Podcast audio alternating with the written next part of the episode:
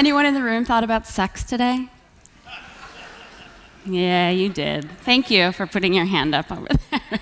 well, I'm here to provide you with some biological validation for your sordid daydreams. I'm here to tell you a few things that you might not have known about wild sex.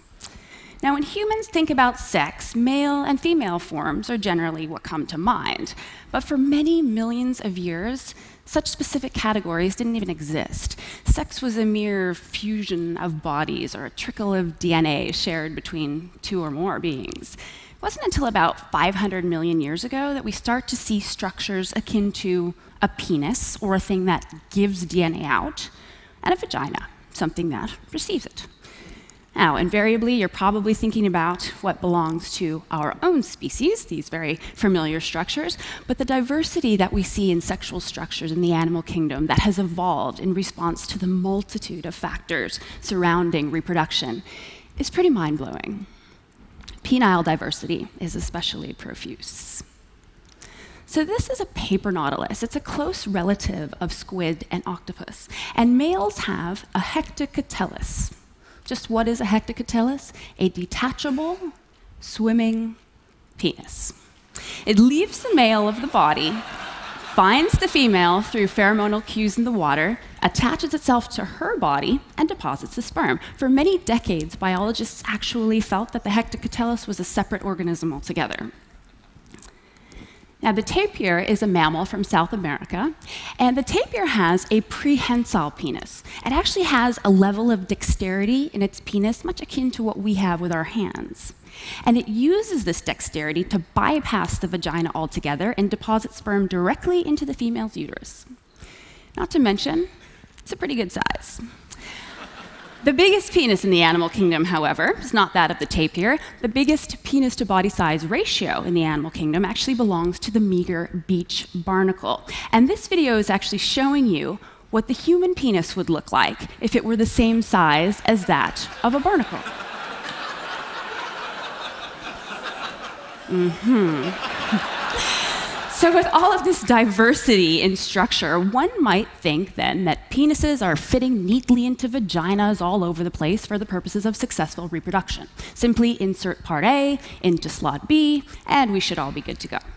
But of course, that doesn't exactly happen, and that's because we can't just take form into account. We have to think about function as well. And when it comes to sex, function relates to the contributions made by the gametes, or the sperm and the eggs and these contributions are far from equal.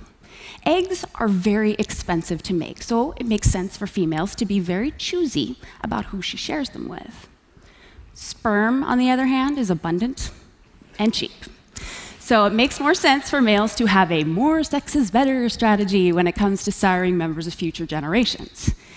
So, how do animals cope with these very incongruent needs between the sexes? I mean, if a female doesn't choose a particular male, or if she has the ability to store sperm and she simply has enough, then it makes more sense for her to spend her time doing other biologically relevant things, avoiding predators, taking care of offspring, gathering and ingesting food. This is, of course, bad news for any male who has yet to make a deposit in her sperm bank, and this sets the scene for some pretty drastic strategies for successful fertilization. This is bedbug sex, and it's aptly termed traumatic insemination males have a spiked, barbed penis that they literally stab into the female, and they don't stab it anywhere near her vagina, they stab it anywhere in her body. And the sperm simply migrates through her hemolymph to her ovaries. If a female gets too many stab wounds, or if a stab wound happens to become infected, she can actually die from it. Now, if you've ever been out for a nice peaceful walk by the lake and happened to see some ducks having sex, you've undoubtedly been alarmed because it looks like gang rape. And quite frankly, that's exactly what it is. A group of males will grab a female, hold her down, and ballistically ejaculate their spiral shaped penis into her corkscrew shaped vagina over and over and over again. From flaccid to ejaculation in less than a second. Now, the female actually gets the last laugh, though, because she can actually manipulate her posture so as to allow the sperm of certain suitors better access to her ovaries. I like to share stories like this with my audiences because, you know, we humans, we tend to think sex, sex is fun, sex is good, there's romance, and there's orgasm. But orgasm didn't actually evolve until about 65 million years ago with the advent of mammals. Some animals had it going on quite a bit before that. There are some more primitive ways of pleasing one's partner. Earwig males have either really large penile appendages or really small ones. It's a very simple genetically inherited trait, and the males are not otherwise any different. Those that have long penile appendages are not bigger or stronger or otherwise any different at all.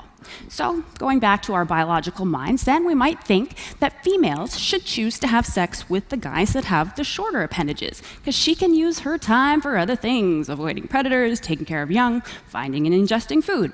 But biologists have repeatedly observed that females choose to have sex with the males that have the long appendages. Why do they do this? Well, according to the biological literature, during copulation, the genitalia of certain males may elicit more favorable female responses through superior mechanical or stimulatory interaction with the female reproductive tract. Mm-hmm. These are Mexican guppies, and what you see on their upper maxilla is an outgrowth of epidermal filaments. And these filaments basically form a fish mustache, if you will. Now, males have been observed to prod the female's genital opening prior to copulating with her. And in what I have lovingly termed the Magnum PI hypothesis, females are overwhelmingly more likely to be found with males that have these fish mustaches. Little guppy porn for you right there. So we've seen very different strategies that males are using when it comes to winning a female partner. We've seen a coercion strategy in which sexual structures are used in a forceful way to basically make a female have sex. We've also seen a titillation strategy where males are actually pleasing their female partners into choosing them as a sex partner. Now, unfortunately, in the animal kingdom, it's the coercion strategy that we see time and time again.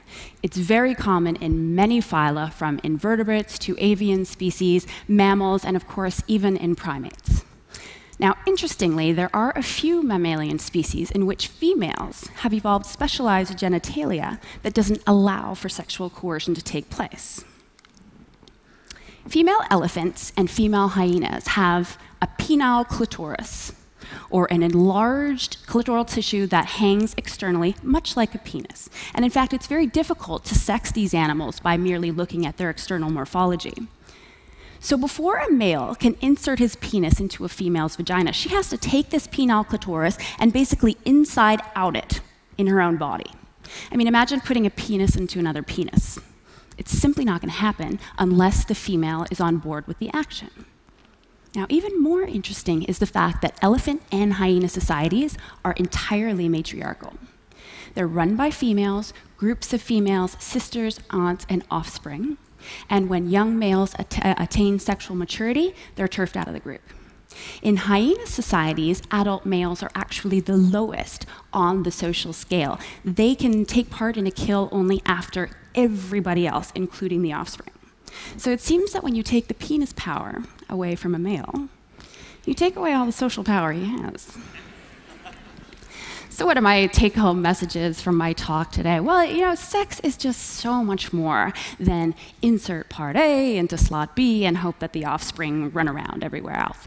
Uh, the sexual strategies and reproductive structures that we see in the animal kingdom basically dictate how males and females will react to each other, which then dictates how populations and societies form and evolve. So it may not be surprising to any of you that animals, including ourselves, spend a good amount of time thinking about sex.